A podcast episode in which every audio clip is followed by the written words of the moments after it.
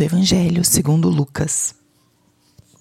Naquele tempo, o Senhor escolheu outros setenta e dois discípulos e os enviou dois a dois na sua frente, a toda a cidade e lugar aonde ele próprio devia ir.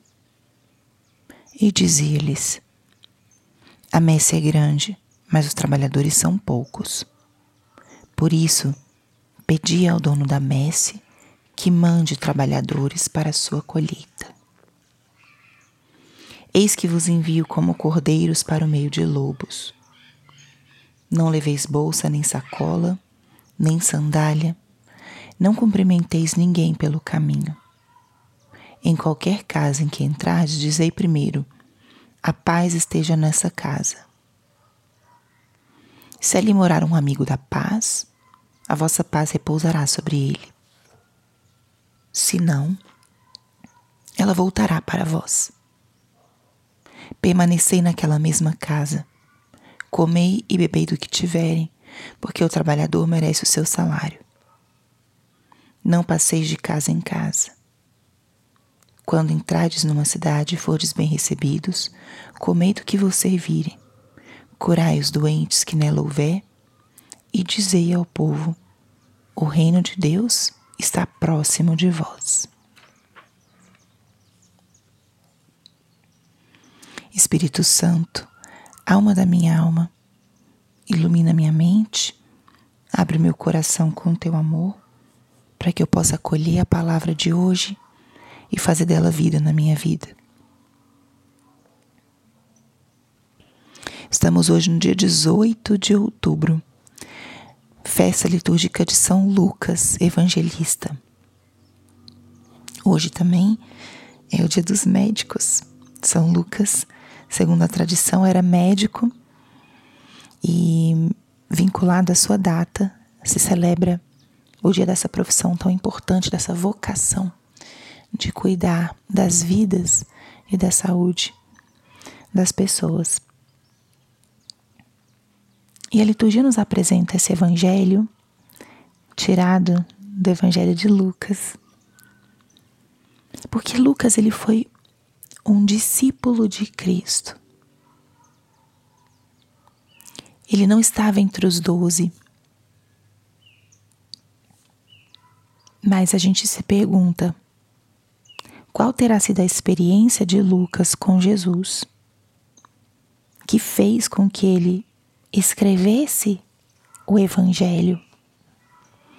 E não só o Evangelho, o livro dos Atos dos Apóstolos também foi escrito por ele.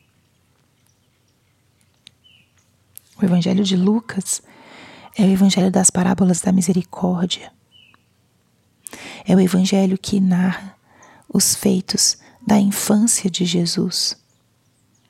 O que nos faz concluir que Lucas teve uma proximidade grande com Nossa Senhora.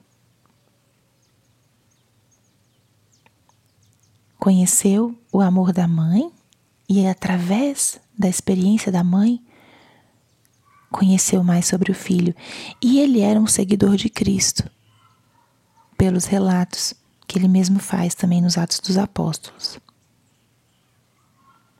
Lucas foi como nós, como eu e você, que em algum momento da sua vida foi tocado pelo Evangelho de Cristo, por essa mensagem, se deixou transformar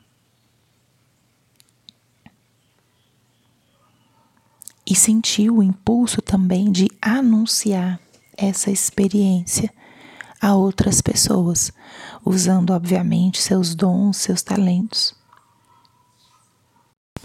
E o Evangelho de hoje nos fala exatamente sobre o discipulado.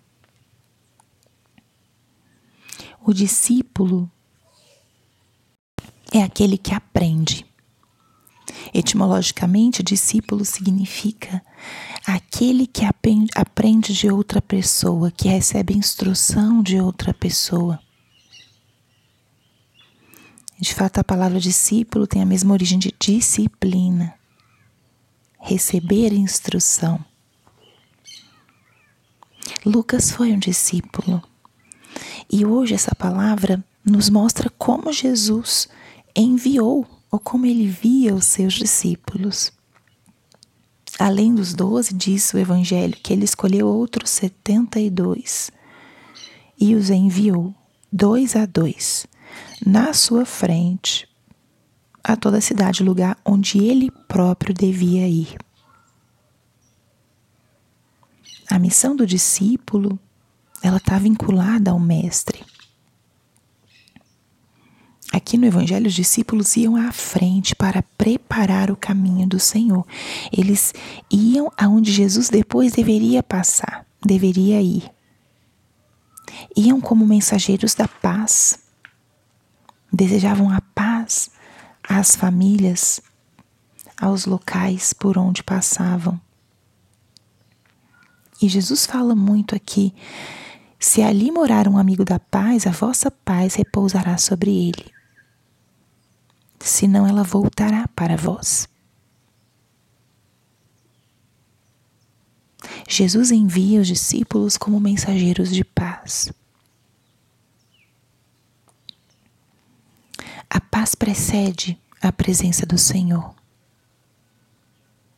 É necessário que o nosso coração, a nossa alma, a nossa família estejam numa atitude de paz, de serenidade, para acolher a chegada do Senhor. Ele sempre está, mas quando há agitação, confusão, é muito difícil perceber Sua presença. Na serenidade na paz se percebe a presença do Senhor.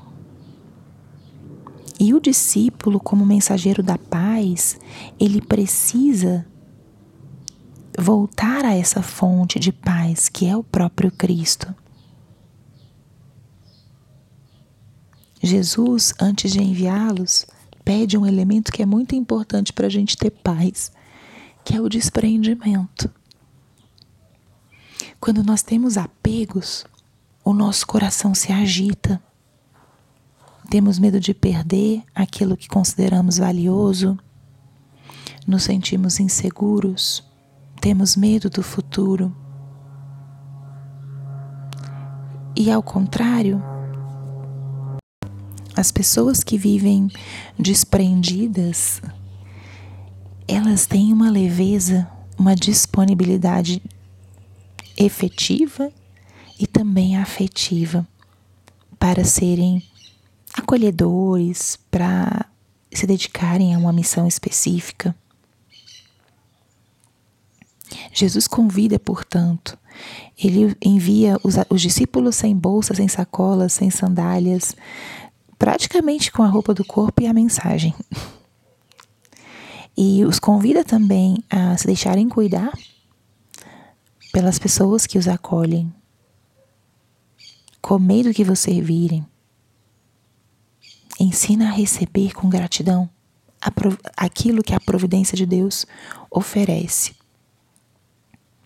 Fontes de paz: a união com Jesus, o desprendimento do que não é essencial. E quando eu digo desprendimento, não significa a gente não ter as coisas, mas sim a gente não colocar a nossa segurança nas coisas. Isso sim. Quando falamos de desprendimento, significa colocar a nossa segurança no Senhor e não nos bens, nos meios. Muito importante.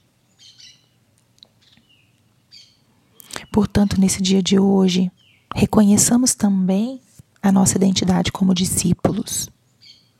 Reconheçamos como nosso Deus nos envia também como enviou aqueles como cordeiros em meio de lobos, nos pede desprendimento.